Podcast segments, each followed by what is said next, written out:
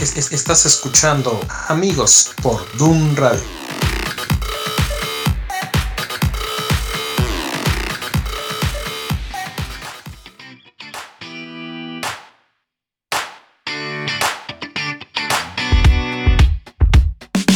Got up before the alarm. Sunlight replacing the stars. Finding my phone in the dark. Putting my life on restart. So many places to go. Asking what's best, I don't know. Each hour's an hour you make. So I know it's gonna be strange. One more day. I believe, I believe, I believe that it's gonna be all okay with you.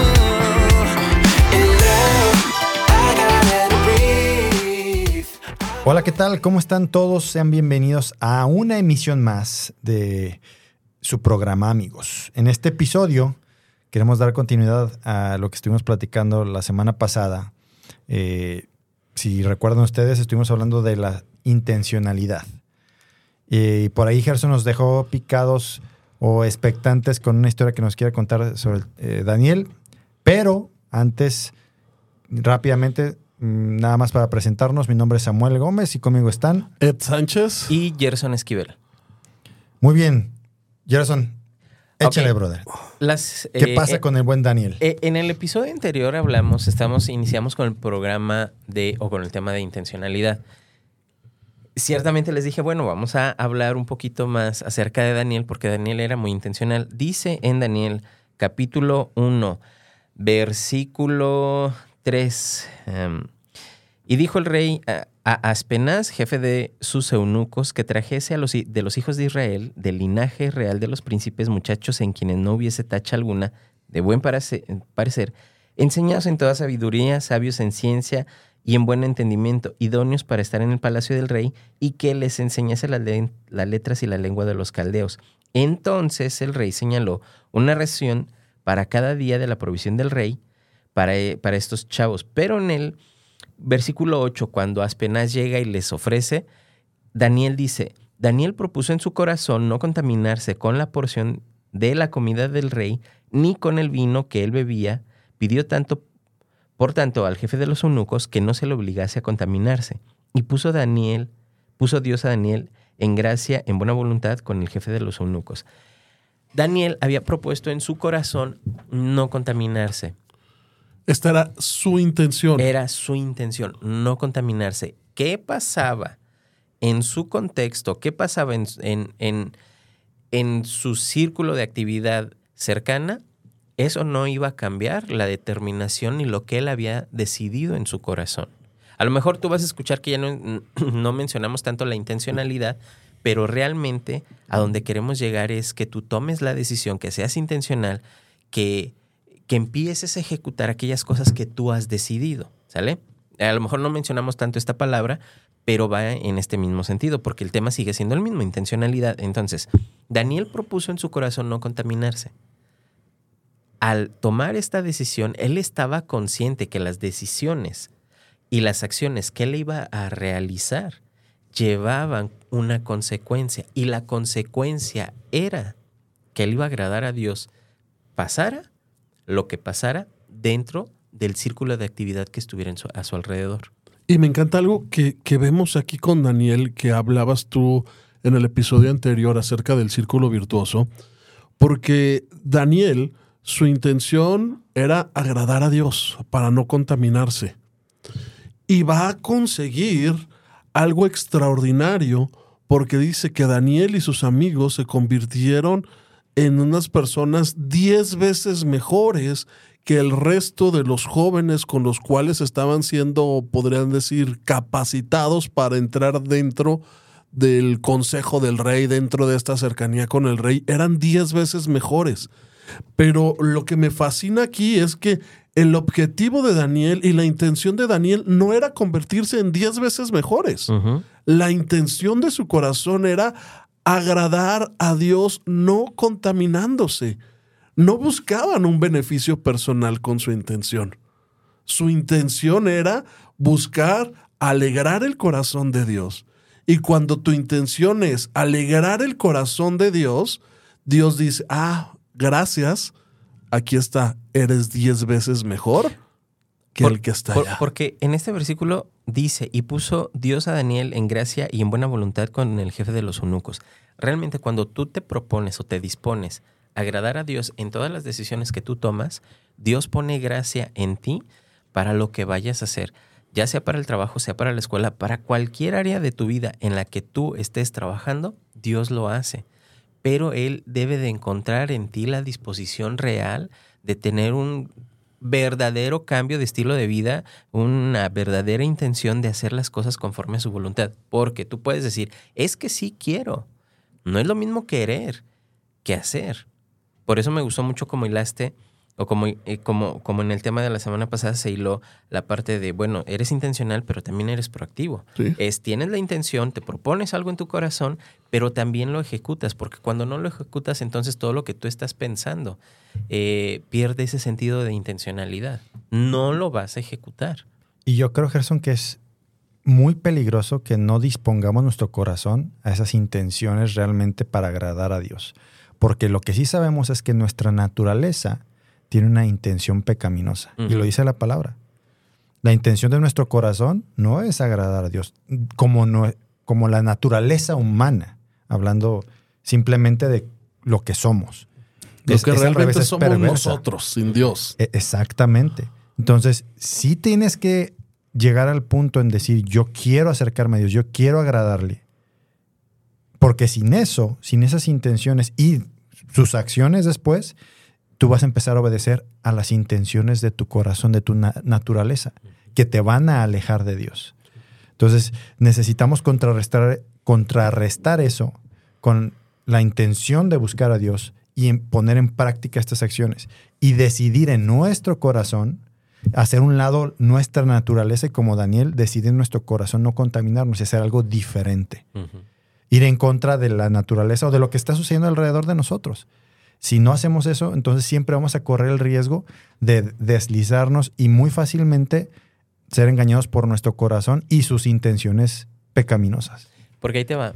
Ahorita que, que mencionas esto, muchas personas, muchos cristianos piensan y tienen la idea de que las cosas malas que le pasan es porque el diablo está metido ahí. Mm. Es que el diablo me atacó. Es que el diablo me trae, ya me trae en salsa, ¿no? En muchas ocasiones no es el diablo, no, pobre diablo, ni en cuenta de lo que tú estás haciendo. En muchas ocasiones, y dice la escritura que es nuestra propia concupiscencia de donde salen los males que nosotros cometemos. Es nuestra propia concupiscencia. ¿Qué quiere decir esto? Lo que tú dijiste, tenemos como naturaleza la intención por practicar el pecado. Es la naturaleza normal, natural del hombre pecar.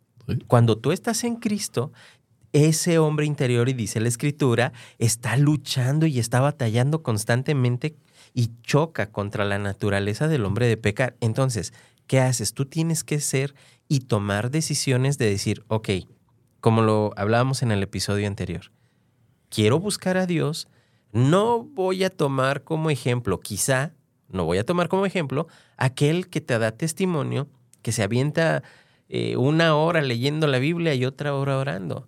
No te frustres con eso, paso a paso. Comienza con un versículo a la vez. Comienza con uno, súbele tres, luego llegas a diez, luego te vas a un capítulo. Mira, te lo aseguro, cuando vayas después del versículo 5, no vas a poder cerrar tu Biblia, ni la vas a poder apagar, porque te vas a quedar picado en lo que estás leyendo, pero vas a empezar a ver un cambio en tu manera de pensar y en tu manera de actuar. Siguiendo tu comentario, Daniel fue y tuvo esa intención de lidiar contra el deseo de su corazón, porque él se había propuesto agradar a Dios.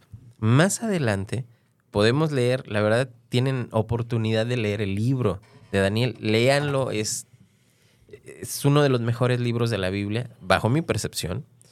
Eh, después te puedes encontrar que Daniel estuvo en la corte del el rey Nabucodonosor después de que pasan ciertos sucesos, el rey se muere, se queda alguien de su linaje bajo el reinado, llega otro, otro ¿Darío? gobernante. Belsasar, Belsasar. fue el hijo de Nabucodonosor. De hecho, fue, realmente fue, nie- fue nieto, fue nieto de, de Nabucodonosor, pero llega otro rey. que es, eh, si no me equivoco, es Darío. Darío el persa. Así es. Porque los otros eran babilonios y Mm. ahora ya llegan los persas a conquistar Babilonia. Y eh, hay una parte que es muy interesante, que este es lo que yo quiero, es con lo que yo los dejé picado la semana pasada.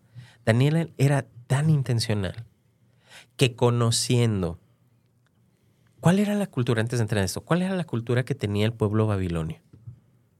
Pues la cultura del pueblo babilonio eran primero, eran politeístas, que es politeísta. tenían varios, Varios dioses, dioses, ajá. entonces no había ningún problema. Aparte, los reyes o emperadores se convertían en símbolos de adoración, como lo vemos ahí con la estatua que construye. Nabucodonosor. Tenían una cultura, la verdad, muy antigua y de los primeros asentamientos humanos, entonces se, tenían un, un ge- ge- este gesto de realeza porque van a estar en la región de Mesopotamia y se sentían que eran los iniciadores de la cultura mundial, no solamente de, de su propia cultura.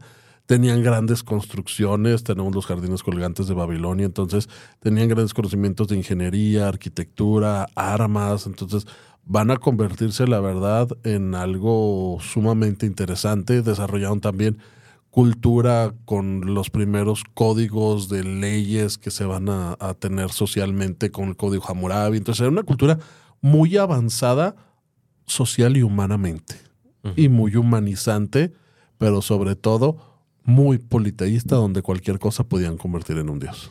Y regularmente te encuentras que cuando vas a una cultura que es politeísta, realmente tienen en poco valor la autoridad. ¿Por qué? Porque no rindes cuentas a una sola persona. Es, bueno, hoy voy a rendir culto a la reina del cielo, hoy voy a rendir culto a... a- a Lo que me este- convenga lo que hago Dios. eh, exactamente. O sea, bue- híjole, es que creo que ahora me ha funcionado más, o a mi vecina le funcionó más eh, con la reina del cielo, a mi vecino le funcionó más, a, a mi vecino le, a mi hermano le ha funcionado más. Realmente no tienes como esta parte de autoridad, no tienes como a quién rendirle cuentas. Realmente no, es así como ves solo por ti, ves de quién puedes sacar un, un mayor provecho. Daniel estaba metido si nos extendemos un poquito más a entender el contexto, Daniel estaba metido en una situación donde él llega como cautivo por la desobediencia a Dios. Esta desobediencia a Dios como consecuencia trajo que muchos murieron en la conquista de, de, de, mm, de, de- de Nabucodonosor a Mm. Judá y algunos quedaron eh, cautivos en, en Babilonia. Otra cultura, eh, otros comportamientos, muchísimas cosas difíciles para ellos. Era, yo creo que era difícil porque desde el primer capítulo, Daniel, el libro de Daniel describe algo muy cierto. No lo menciona todo el libro en lo que vamos a leer después, pero si inicia diciendo que Daniel se propuso en su corazón no contaminarse, ¿qué tanto habrá hecho como para llegar a Babilonia y proponer eso en su corazón? ¿Qué, perdón, ¿qué tanto habrá visto de Babilonia que lo primero que propuso en su corazón fue no contaminarse? Y lo menciona en el primer, en el primer fragmento del libro de Daniel. De hecho, es el opening del libro. Es no me voy a contaminar. Y te da un plan de acción de vida. Porque muchas Sí. veces Daniel y sus amigos habían tenido entre 16 y 18 años Sí. y a veces en esa edad estás, ¿y qué voy a hacer de mi vida? Si no eres intencional, te vas a perder. ¿Cuán- ¿Cuántos, ¿Cuántos de los israelitas que llegaron a, a, a ¿Babilonia? Babilonia llegaron con la intención de, bueno, soy cautivo, bueno, tengo la oportunidad de hacer algo aquí? Hago negocios, tengo una nueva vida, me adapto, Ah, Sí. me adapto. Que muchas veces nosotros como cristianos terminamos haciendo esto. Se, Y con- es, y, se conformaron a ese nuevo mundo. y es que quieren verse bien con los que están ahí alrededor. Es que Me tengo que, Es que me conviene. tengo que encajar en la sociedad. Ajá. Y es que me conviene. Porque ¿a, a qué, a, a qué voy a regresar a, a- a Judá? No tengo nada, está destruida. Diciendo Allá que había una, promesa no de que nada. iba a regresar, de que se iban a restaurar, que 70 años nada más iba a durar la cautividad.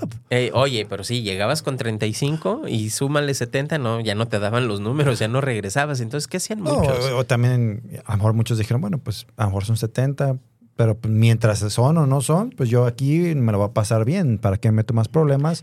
Tengo a que donde comer. fueres, haz lo que vieres y vamos, vámonos acoplando, ¿no? Pero haces también que tus generaciones se pierdan. Sí, pero por eso es precisamente que me llama mucho la atención que desde el primer pasaje, lo es el opening, habla diciendo Daniel dijo, no me voy a contaminar.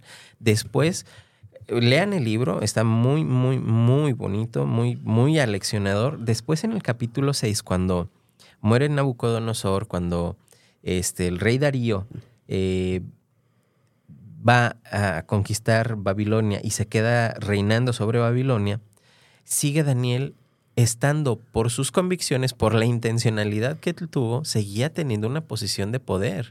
Y aquí hay, hay algo, un paréntesis que quiero hacer en, en esta vida de Daniel, que me encanta que aunque él y sus amigos tenían todas las condiciones para no ser intencionales, para no ser proactivos, para estar amargados, no lo hacían. ¿Y a qué voy con esto? Los habían quitado de su pueblo em, a los 18 años, pongamos de una edad. Los llevaron a la corte del rey y los castraron. Sí. Eran eunucos. Eran, eunucos. Entonces, ellos pudieran haber dicho, oyes, yo me quitaron de mi tierra, mataron a mi familia, me, ahora sí que me castraron, soy eunuco en la corte de un rey. ¿Por qué tengo que preocuparme por no contaminarme y por seguir agradando a Dios cuando ellos pueden haber dicho, si Dios se ha olvidado de mí?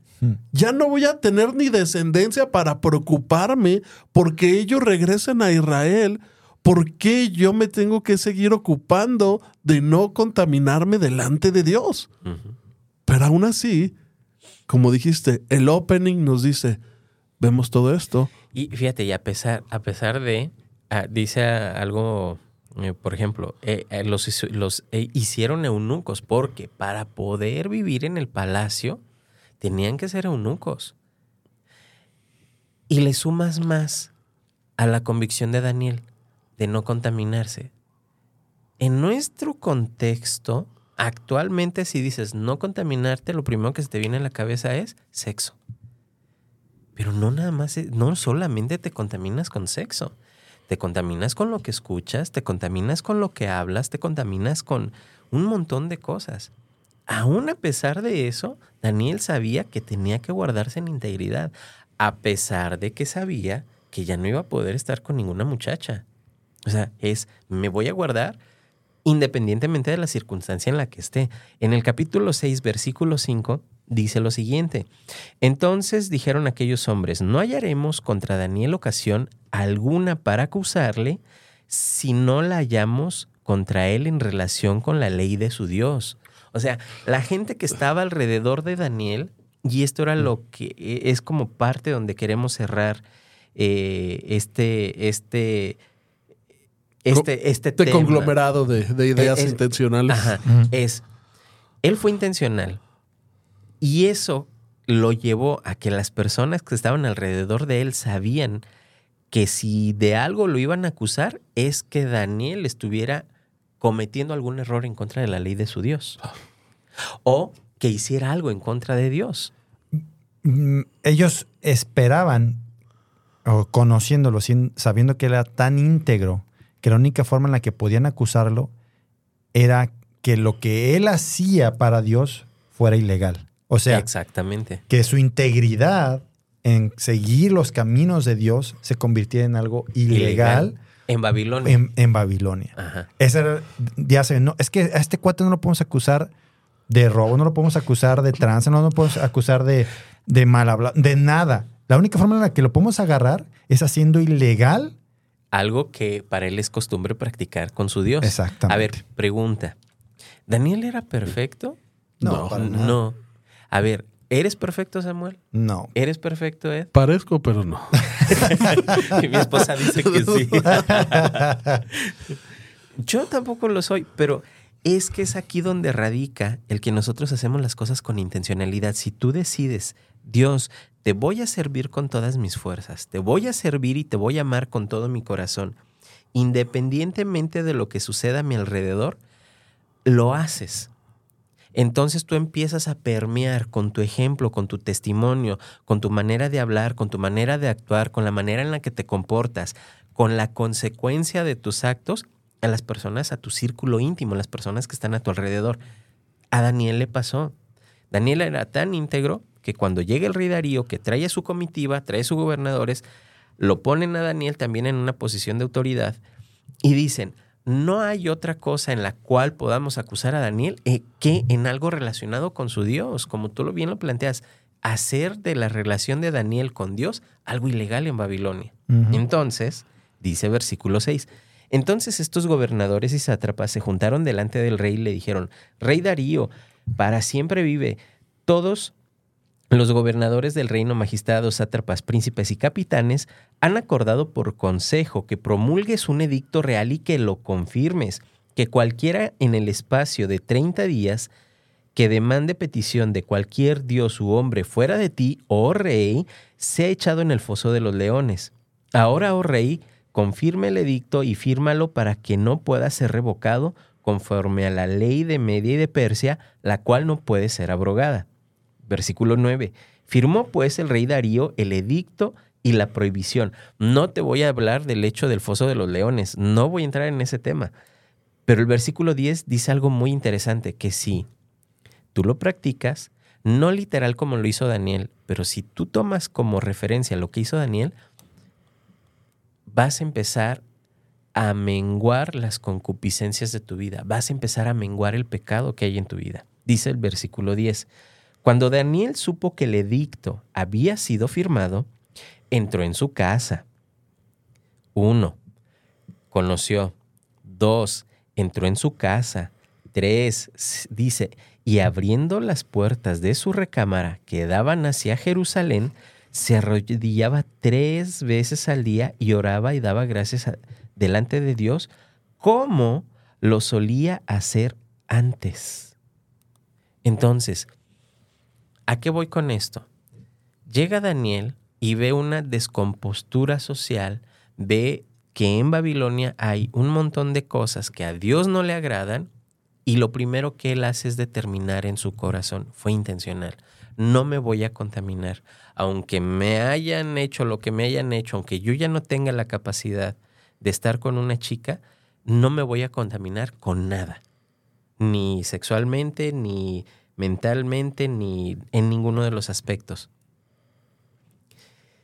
Como era tanta, tanto lo que había en Babilonia, nos da Daniel un atisbo de lo que podía haber pasado, que él tenía como costumbre y como propósito orar tres veces al día.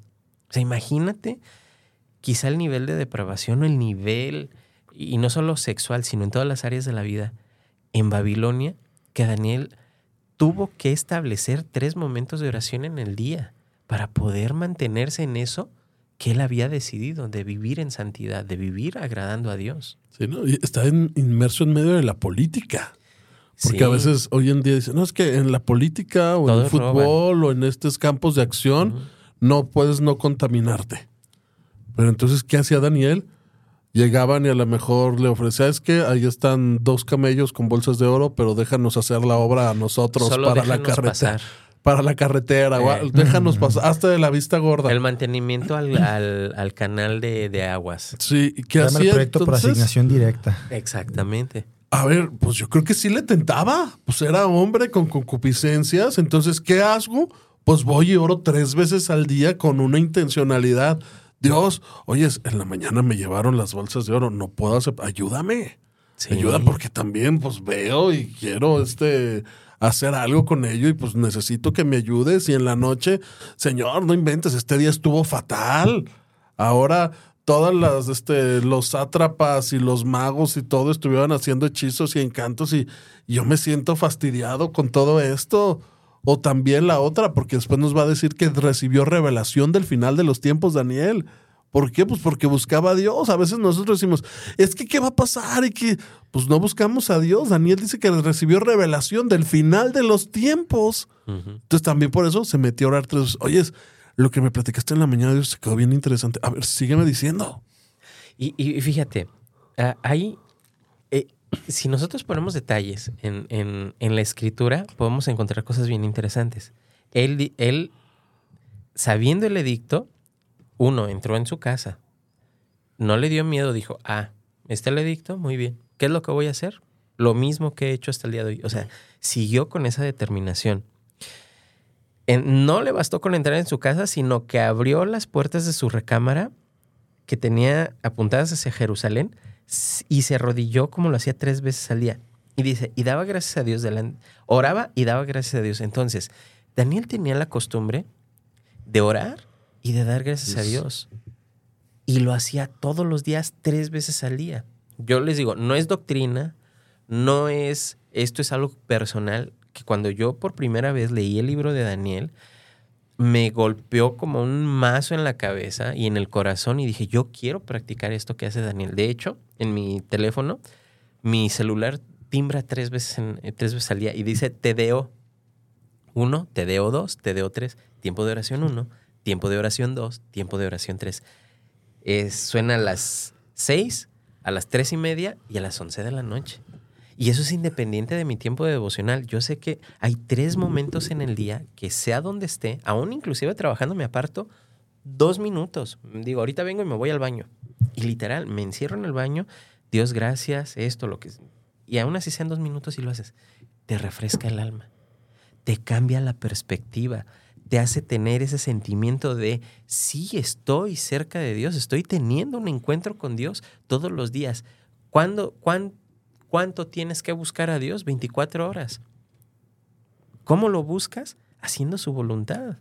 Dice la escritura, dice eh, en Mateo que el que ama a Dios guarda su palabra, guarda sus mandamientos. Entonces, si tú amas a Dios y tú quieres estar bien con Dios todo el día, todo el día, las 24 horas, buscas hacer su voluntad. Si hay concupiscencias en tu vida, si hay pecado en tu vida que te está obstruyendo ese camino de santificación delante de Dios y agradarlo a Dios, entonces aplica cosas como las que hacía Daniel. No quiero decir que lo hagas tres veces al día, como lo practico yo, como dice Daniel, pero determina intencionalmente tener tiempos de oración donde tú puedas transformar tu entorno, pueda tra- ser transformado tu carácter, tu manera de pensar, tu manera de actuar, de tal modo que cambie tu manera de, cambie tu carácter y tú puedas permear con la vida del Evangelio, con la palabra del Evangelio a las personas que están a tu alrededor. Así es, entonces tenemos que tomar estas acciones y resumiéndolo en unos puntos ya para irnos, la intencionalidad proactiva, le podríamos llamar a estos programas. Y lo primero nos dice, no debemos estar hechos de buenas intenciones, debemos explorar nuestras virtudes y nuestras debilidades para poder ser muy intencionales y proactivos. Tenemos que especializarnos en algo para ser intencionales y ya después esa especialización nos va a llevar a delegar y ser más proactivos y seguir creciendo. Y lo que mencionabas en la última, en el capítulo anterior, tener ahora sí que anotado lo que queremos hacer, planificar. Debemos planificar para poder nosotros hacer nuestro día. De pronto me comentaba un amigo que cuando también nosotros escribimos lo que intencionalmente queremos hacer para el día siguiente y ya cuando lo tachas de que cumpliste, generas este endorfina, es la hormona de la felicidad. Dopamina. Dopamina, Dopamina. dopamina, creo, endorfina, no, bueno, dopamina. Es dopamina. Es dopamina, genera dopamina a tu cuerpo de que dices, ah, cumplí. Y entonces también tu intención no era generar dopamina, sino tu intención era cumplir. Era cumplir. Cumpliste y también recibiste. Satisfacción. Sí. Sí. Entonces, Sí. vayamos por más. Ah, yo creo que es súper importante esto que platicamos hoy. Tenemos que llevar una vida congruente con nuestras intenciones y esas acciones van a acompañar y van a alimentar nuestra intención.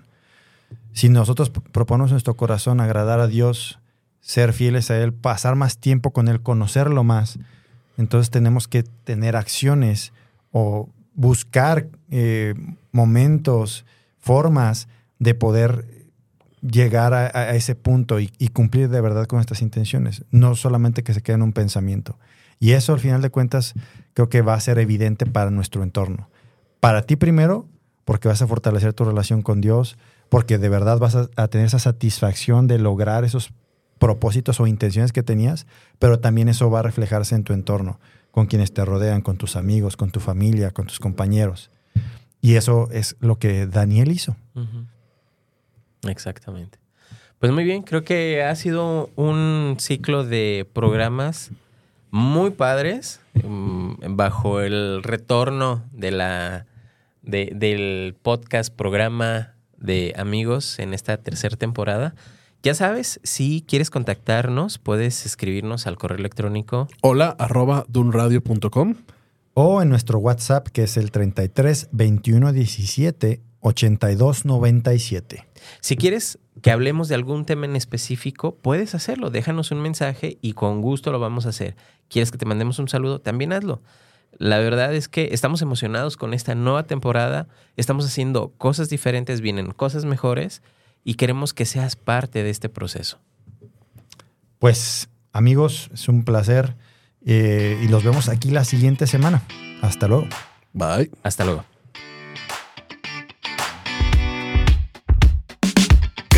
Before the alarm. Sunlight replacing the stars. Finding my phone in the dark. Putting my life on restart. So many places to go. Asking what's best, I don't know. Each hour's an hour you make. So I know it's gonna be strange. One more day.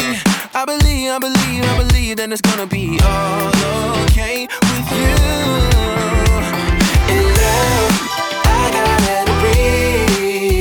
I'm awake. My heart is beating for you. Your love is all I need. Another day. I'm gonna live it for you. I'm giving thanks for another day. Giving thanks for another day. Thank you for one more day. I'm giving thanks for another day. Giving thanks for another day. No one can tell me what's next. Or just how much time I got left hourglass half full of sand, But I know it's all in your hands. There is no me, only us. It's only in you I would trust. Yo, goodbye to fear and doubt. Hello to your love reaching out. Feeling like one more day.